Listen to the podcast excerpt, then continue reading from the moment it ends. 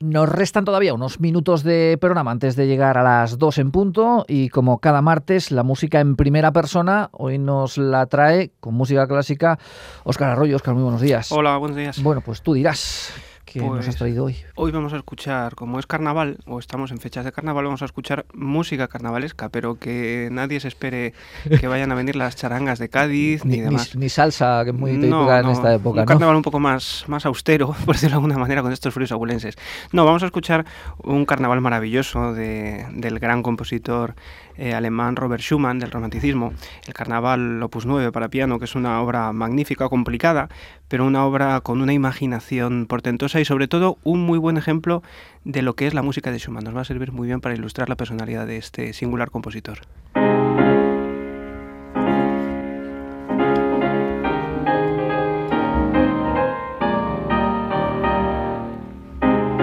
¿Son piezas todas a piano? Sí, es un compendio de piezas para piano, son 20 o 30 números muy breves, en los que va describiendo, precisamente por eso lo llama carnaval, eh, va describiendo personajes de la comedia del arte, del carnaval tradicional, digamos, europeo, no necesariamente de, de lo que hoy conocemos por carnaval. ¿no? Eh, este es el preámbulo, estamos escuchando la interpretación de, de Alfred Cortot, de esos discos antiguos, estas grabaciones del año 28. Iba a decir que suenan... Sí. Está muy tratada, se le Sí. nota, pero sí se nota que no es el sonido limpio de una grabación actual, Sí, por ejemplo. Pero sigue teniendo el atractivo del, gran pianista Alfred Cortot ese, encanto. ¿no? Como digo, este es el preámbulo de- en el que presenta pues, todos esos personajes. Y decía que, que se representa muy bien la personalidad de Schumann. Schumann fue un tipo bastante particular. eh, Se volvió loco al final de su vida, se tiró al ring en algún momento, le salvaron de primeras, luego de segundas. Bueno, en fin, una personalidad compleja cuando menos. Y estas variables de personalidad, esta manera de pues esta, esta bipolaridad de alguna manera. Algunos decían que eh, desde la perspectiva del siglo XXI Schumann hubiera sido bipolar. Pues se re- representa muy bien en este, en este carnaval porque alterna números muy, muy ágiles de Florestan, de, eh, números muy agitados, con otros muy reposados, los de Eusebius o el Vals Triste. ¿no? Aquí estamos escuchando, por ejemplo, el Arlequín, que son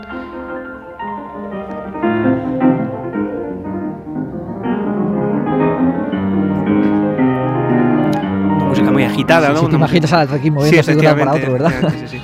Pero si escuchamos, por ejemplo, eh, una pista más adelante, vamos a escuchar. Bueno, aquí todavía tenemos también esa música ágil.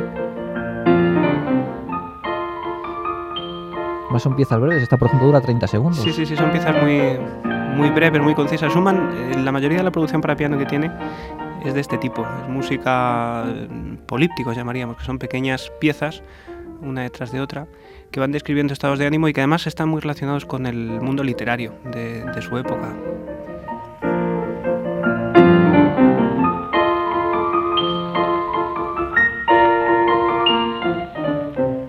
Pues hasta aquí dura esta pieza. Ujú. Eso, he hecho 30, 33 segundos, me parece Sí, que, es lo que, que es lo que ha durado. Ahora, por ejemplo, podemos escuchar un poco de este, de este Eusebius, por ejemplo, en este contraste.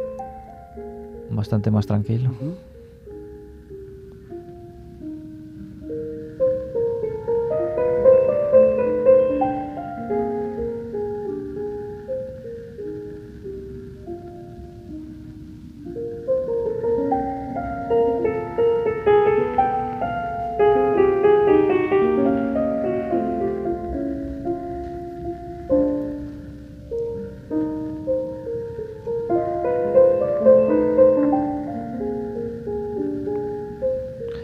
Que técnicamente son piezas complicadas.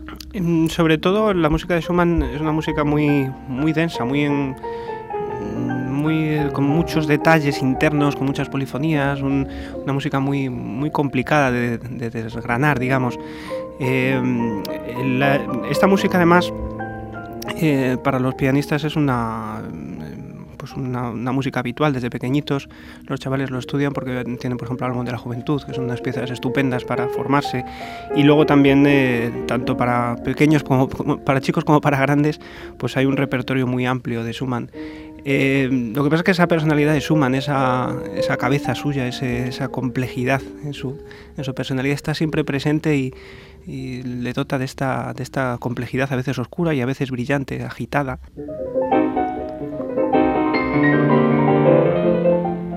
Aquí se ha vuelto a acelerar. Sí, este es el Florestan, otro de los, de los personajes de la comedia del arte.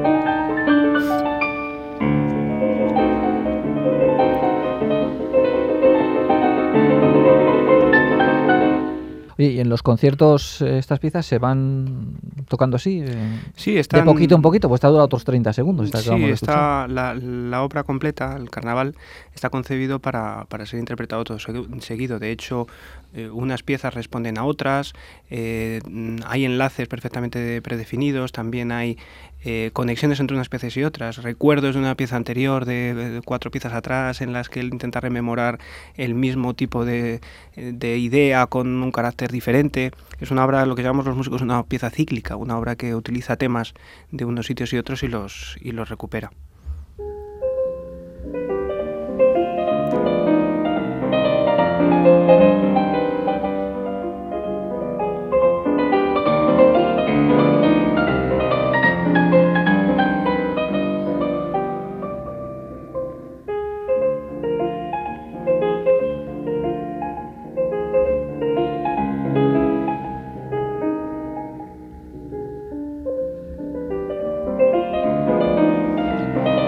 Interpretación del pianista?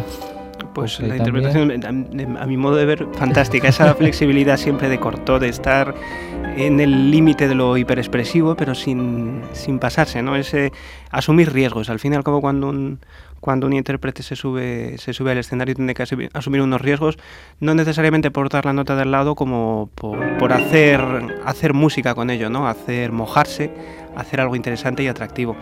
Vamos a escuchar un poco del final del carnaval, este arranque de que tiene una, una pieza, un tan, título tan curioso como En marcha del rey David contra los filisteos. Eh, y dirá uno, bueno, ¿esto qué tiene que ver con un carnaval? ¿Qué tiene que ver con carnaval eso? Pues como digo, Schumann estaba muy impregnado con eh, eh, influencias literarias de su época y también era un hombre muy reivindicativo. Escribía en un semanario de, de la ciudad donde él vivía y era muy reivindicativo sobre pues, cuestiones políticas también y demás. Y él mismo se consideraba el rey David sobre los filisteos. Y esto es una especie de arenga, ¿no? De, su la cofradía del rey David, como decía él, los, pues, los artistas o la, las gentes del mundo de la farándula frente al a, pues a los políticos o al, al poder imperante. Eso mm, extrapolado unos cuantos años después, entre cuestiones de entregas de Goyas y demás, ausencias ministeriales, pues bueno, es bastante, bastante similar. Yo creo que han pasado muchos años, pero hay cosas que, bueno, por suerte, por desgracia, siguen siendo similares y ahí seguimos, los artistas con unas cosas y nosotros con las otras, en fin.